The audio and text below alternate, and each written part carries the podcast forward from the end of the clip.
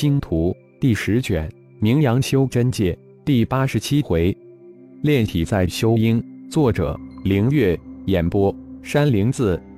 星光轩定在八号开业，注册、宣传、招收店员等等各方面的工作有条不紊地进行着。浩劫当之无愧是主角，苏浩、布尔斯、麦迪等人成了他手下小兵。这些事情，浩然当然不会参入。既然主打器是代理的星标，浩然一人遁入密室，加紧炼制星标。混沌小宇宙之中的十年，外界才一日，使得浩然扎扎实实的、静心的修炼了十年之久，将得到的修炼秘法、功法、法术都重新的修炼了一遍，再加上五行混沌化身对五行的感悟。几乎所有会的法术都被他修炼到一念生的大成之境。十年的潜修参悟，将他的基础夯实的无比扎实，生命灵气的滋养，玄阴之气的淬炼，他的炼体之境再次破入一个他不知道的更高境界。最让浩然兴奋的是，炼神诀下部四境的第一境也修炼到小成之境，神念已经分化为五万股。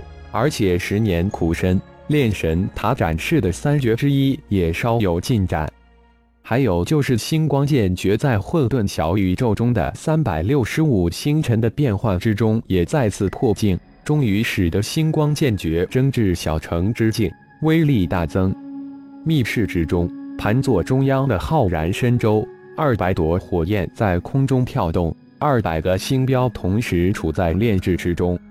如果有修真盟的炼气大宗师看到这种情境，只怕会当场惊昏。这完全超出了修真界炼气的至高境界，已经是神仙之流了。时间被浩然安排的非常之紧，从今天开始的一个月的时间里，白天大家各忙其事，各负其责；晚上的时间，浩然自有安排。急速上升的修为。使得原本信心十足的浩然更是信心膨胀。单凭现在自己的合体初期的修为，又将虚空秘典中的二种大神通修炼小成，加上从五行混沌化身那里得来的五行禁锢大神通，合体之境的修真者，在他眼里如同三岁小儿一般。无论是修真界还是妖界，都在五行之中。五行禁锢神通能将其克制的死死的。除了五行禁锢之外，浩然的太极阴阳诀也修炼到合体之境，对于太极阴阳符文的参悟也到达了一个极高的境界。太极阴阳阵的领悟运用也渐入佳境。三天的时间很短，但对于苏浩等七人在玄阴葫芦之中用玄阴之气炼铁那种煎熬。一秒钟比一年都过得慢，一个晚上仿佛几十年一样难熬。修真界百分之九十九都是修炼元婴，也就是修炼真元，身体强度会随着修真境界上升而缓慢上升。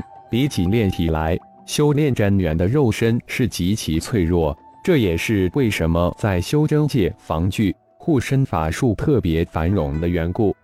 在修真界，重婴不重身，这已经是一种主流的趋势。再加上修炼元婴的速度比起炼体快了很多倍，因此在这种急功近利的修炼思想的指导下，炼体变得没落了。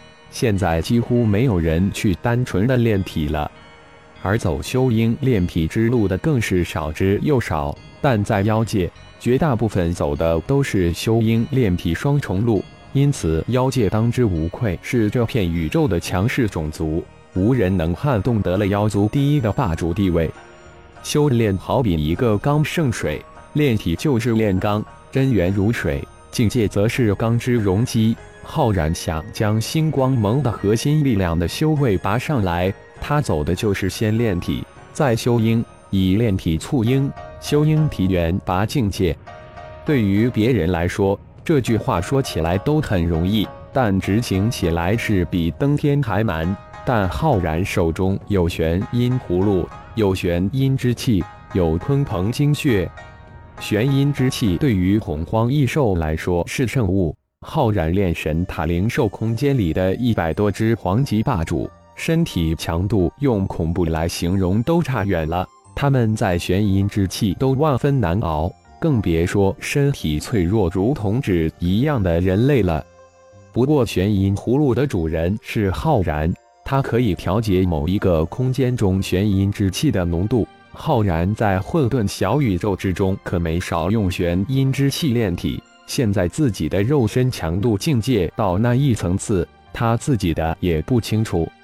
第一天晚上，最先被摄入玄阴葫芦中的是麦迪的化身火麒麟，接着就是苏浩。不过苏浩只待了短短的十分钟就坚持不住，麦迪则只待了不到五分钟就被快被玄阴之气炼化。其他人就更短了，罗伯特只坚持了一分钟，倒是司徒静轩让人惊讶，他坚持了四分钟，仅次于麦迪，比起化神期的布尔斯都长。七人进入玄阴葫芦几分钟，出来就要静修一个小时，一个晚上进进出出，将七人折腾得够呛，但肉体修为却是在感知中上升，让他们痛并快乐着。麦迪的化身火麒麟则整整坚持了一个晚上，第二天一早才出来，瞬间就融入本尊之中。所请第二天的事情不多，闲下来的人都纷纷进入密室修炼，等着晚上再次进入玄阴葫芦炼体。炼体只能巩固容器，对真元量没有丝毫的提升。第二步就是在不提升真元量的时候，提升真元的纯度、精度。百炼成钢，相同体积的铁比起相同体积的钢来就差了很多。浩然为每人炼制了一个辅助灵气，这个辅助灵气的主要作用就是对个人丹田中的真元进行精炼提纯，另外一个作用就是辅助吸收外界灵气。这个辅助灵气是浩然从三大本源之为淬炼真元中参悟出来的。不过利用的却是太极阴阳符文，而且这个辅助灵气还有第三个作用——隐匿修为境界。浩然已经将认同战那天强行射出的能隐匿修为的青色圆珠炼制之法及阵法，通过火眼金睛破解出来，并且融入这个被称之为翠元的灵气之中。